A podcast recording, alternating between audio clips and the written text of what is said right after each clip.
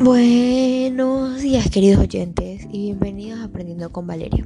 En esta ocasión vamos a hablar del verbo des. Pero antes de empezar voy a presentarme. Para los que no me conocen, soy Valeria Valero, soy estudiante de primera sección C. Y un dato curioso es que en la lista soy el número 17, que es mi número favorito. Bien, como dije anteriormente, voy a hablarles del verbo des, que en español sería hay. Este verbo usa is y are. Su significado no cambia, pero tienen una indiferencia, como es normal en el inglés.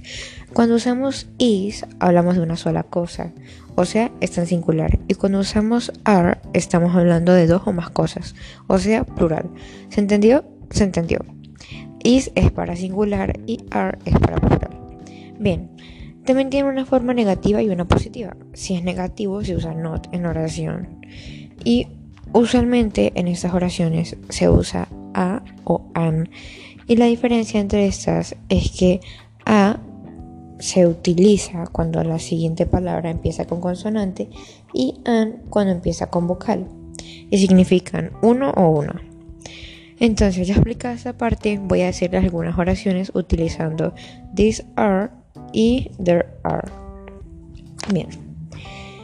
There are two chocolate cakes for my birthday.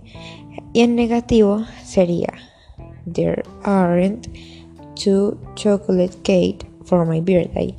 Esta oración está en plural y en español sería Hay dos pasteles de chocolate para mi cumpleaños. La siguiente es There is not a white kite in the park. Y en positivo sería There is a white cat in the park.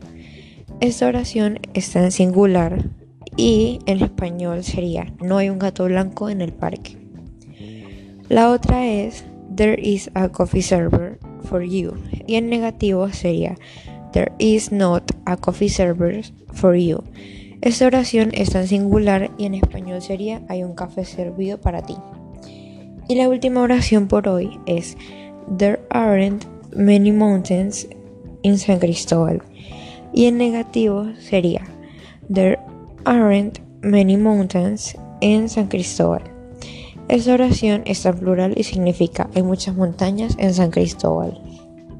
Muy bien, eso fue todo por el día de hoy, queridos oyentes. Espero que hayan aprendido y nos oímos el próximo domingo a la misma hora por aquí. Los quiero mucho, cuídense y adiós.